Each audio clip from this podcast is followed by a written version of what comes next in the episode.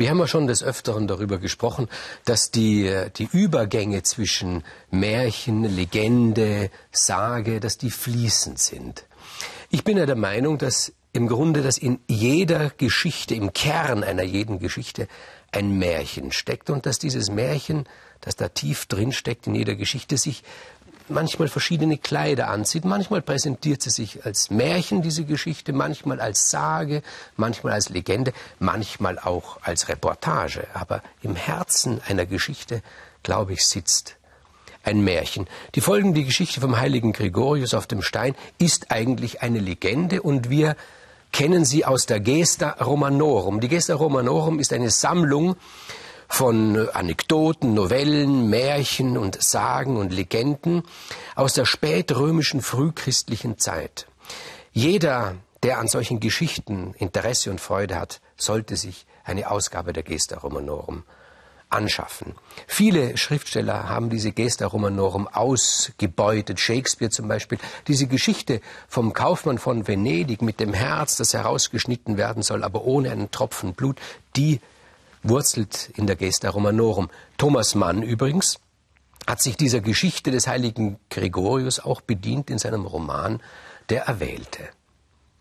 Nun, da heißt es, es war einmal ein König und eine Königin, die hatten zwei Kinder, ein Mädchen und einen Buben, und sie sind beide sehr liebevoll erzogen worden und dann starben die Eltern und die beiden waren allein und bevor sie gestorben sind, auf dem Totenbett hat der Vater noch zum Sohn gesagt, pass auf deine Schwester auf.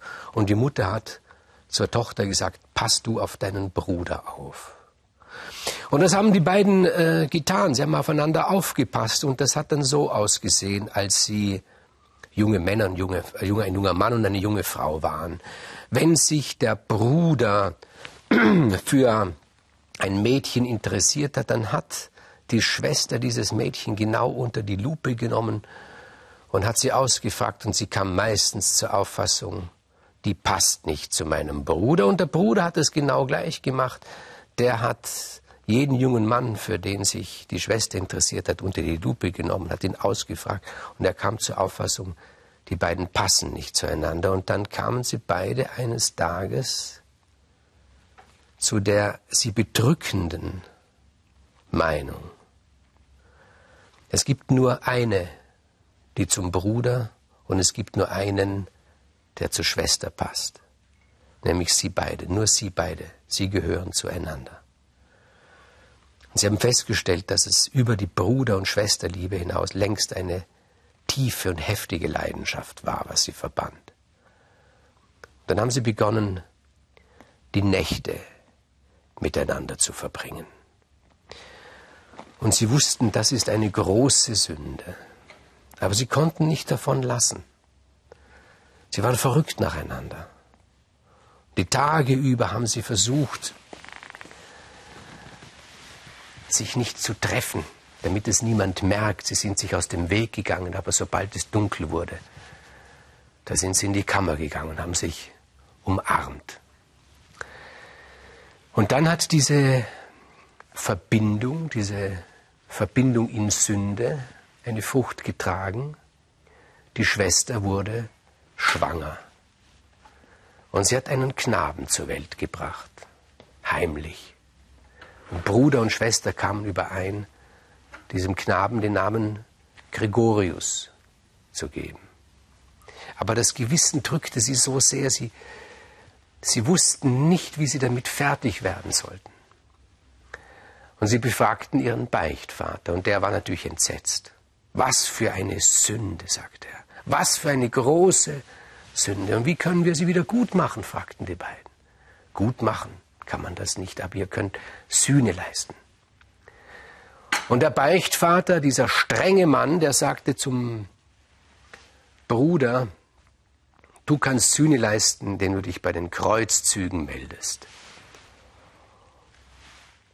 Zieh in das heilige Land. So sollst du Sühne leisten. Und zur Schwester sagte er, was ist dir das Liebste nach deinem Bruder? Und sie sagte, das ist mir natürlich mein Sohn.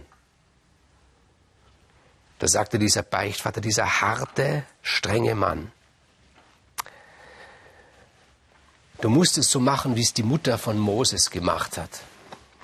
Leg dein Kind in einen Korb und übergib diesen Korb dem Meer, dann wird Gott für das Kind sorgen. Und wenn Gott der Meinung ist, es soll leben, wird es leben. Und wenn nicht, dann wird es eben sterben. Das hat dieser jungen Frau das Herz zerrissen, aber sie hat es gemacht und sie hat in diesen Korb das Baby gelegt und dazu einen Beutel voll Gold und ein schönes goldgesticktes Kleidchen. Und denn in den, das Kleidchen hat sie den Namen gestickt. Und so hat sie ihr Kind ins Meer gelegt. Und dieses Körbchen ist auf einen Wellen getragen worden, auf eine Insel, und dort hat ein Fischer dieses Körbchen gefunden und das Baby. Und er hat es zu sich nach Hause genommen und hat das Kind mit seiner Frau und den anderen Kindern großgezogen, als wäre es sein eigener Sohn. Das Gold hat er verwahrt, weil er sich gedacht hat, er war ein redlicher Mann, ich werde es für die Ausbildung dieses jungen Mannes, wenn er einmal einer ist, verwenden. Und so wuchs Gregorius bei dem Fischer heran. Er war ein sehr geschickter Fischer und er war ein kluger Fischer. Er war gescheiter als seine Geschwister, aber er war beliebt. Und die anderen Kinder haben sich um ihn geschart. Er hatte Charisma. Aber dann, als er älter wurde, hat der eine oder andere zu ihm gesagt, hör zu, du siehst gar nicht aus wie deine Geschwister. Du siehst ganz anders aus. Und es wurde gemunkelt. Und der Gregorius, das hat ihm im Herz gestochen und er, er wusste nicht ein noch aus und er dachte sich, was soll ich tun? Was ist die Wahrheit? Und er hat seine Stiefeltern, seinen Stiefvater gefragt und der Fischer, der konnte ihn nicht anlügen, hat ihm die Wahrheit gesagt. Ich habe dich gefunden. Und er hat ihm gezeigt, das goldgewirkte Kleidchen. Und da wollte der Gregorius hinaus in die Welt, weil er sich gedacht hat, irgendetwas ist. Ich, ich, ich muss eine Aufgabe erfüllen. Ich muss meine Eltern finden. Irgendetwas ist. Und er hat das Kleidchen mitgenommen und zog in die Welt hinaus. Nun springen wir zur Mutter des Gregorius. Ihr Bruder, der Vater des Gregorius, ist gefallen bei den Kreuzzügen und sie war allein. Und sie hat als Königin, als eine gerechte, strenge, gut wirtschaftende Königin das Reich verwaltet. Sie war wunderschön. Und natürlich gab es andere Könige, die, die hätten sie gerne gehabt. Und sie hätten natürlich nicht nur sie gerne gehabt, sondern auch ihr Reich mit. Und viele sind gekommen in friedlicher Absicht, haben um ihre Hand angehalten. Sie hat jedes Mal gesagt, nein, ich werde nie wieder heiraten. Und da gab es aber auch einen, der sich gedacht hat, ja gut, wenn, wenn nicht freiwillig, dann halt eben mit Gewalt. Und der hat einen Krieg angezettelt gegen sie.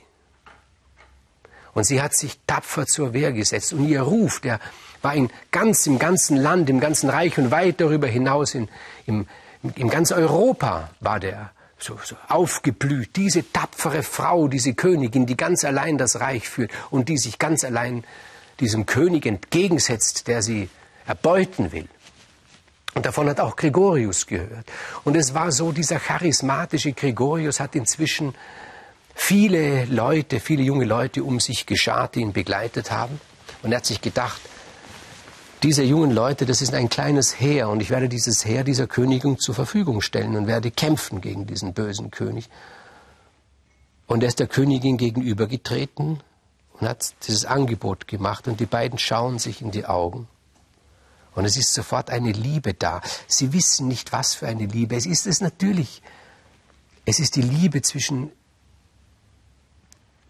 Sohn und Mutter, aber es ist auch eine geschlechtliche Liebe in ihren Augen.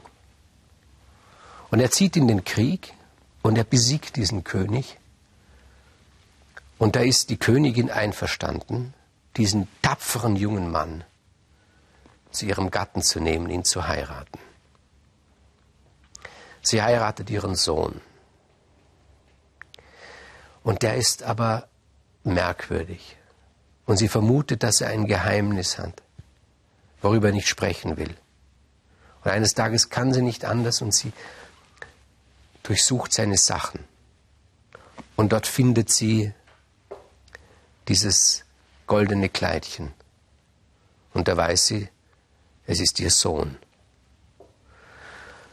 Und die beiden stürzen in einen unglaublichen Schmerz. Und sie, die Königin, beschließt, das Reich aufzugeben und ins Kloster zu gehen. Und Gregorius beschließt, ein Einsiedler zu werden. Er zieht sich zurück. Er kommt an einen See, dort trifft er einen Fischer und er fragt ihn, weißt du den einsamsten Platz auf Gottes weiter Welt? Und der Fischer sagt, ja, den kenne ich. Hier im See, mitten im See ist so etwas wie eine, eine, eine Felsnadel. Und oben, dieses Plätzchen, ist das einsamste auf der Welt. Und da schwimmt der Gregorius hinaus auf den See und klettert auf diese Felsnadel. Und dort oben lebt er nun. Er verhungert nicht und verdurstet nicht, denn der liebe Gott sorgt für ihn. Aus dieser Felsnadel rinnt so etwas wie Honigseim.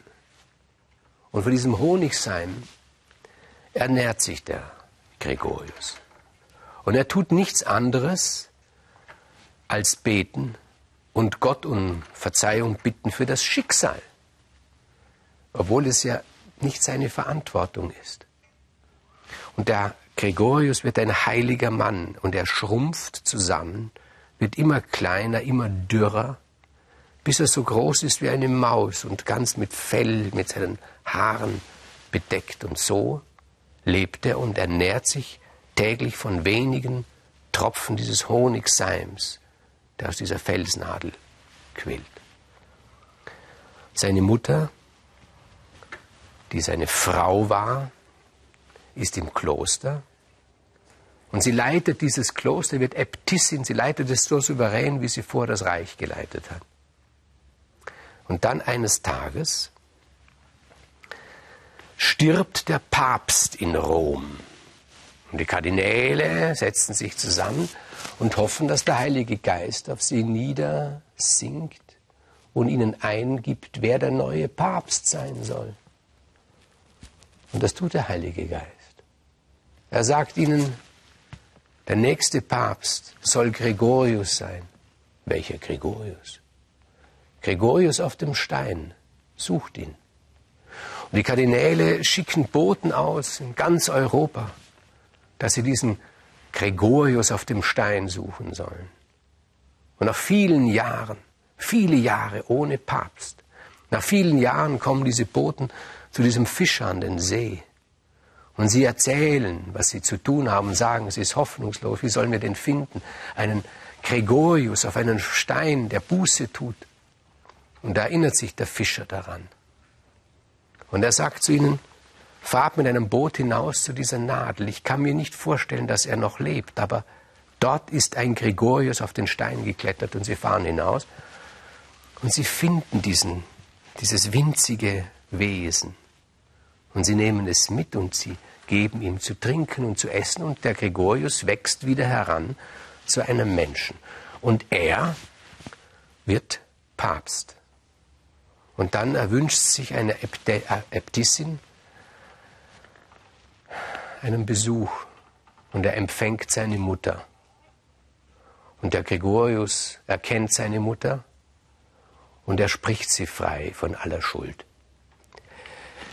Die Kirche selbst hat die Interpretation dieser Geschichte übernommen, da möchte ich mich gar nicht einmischen. Ob sie die Wahrheit gefunden hat, das sei dahingestellt.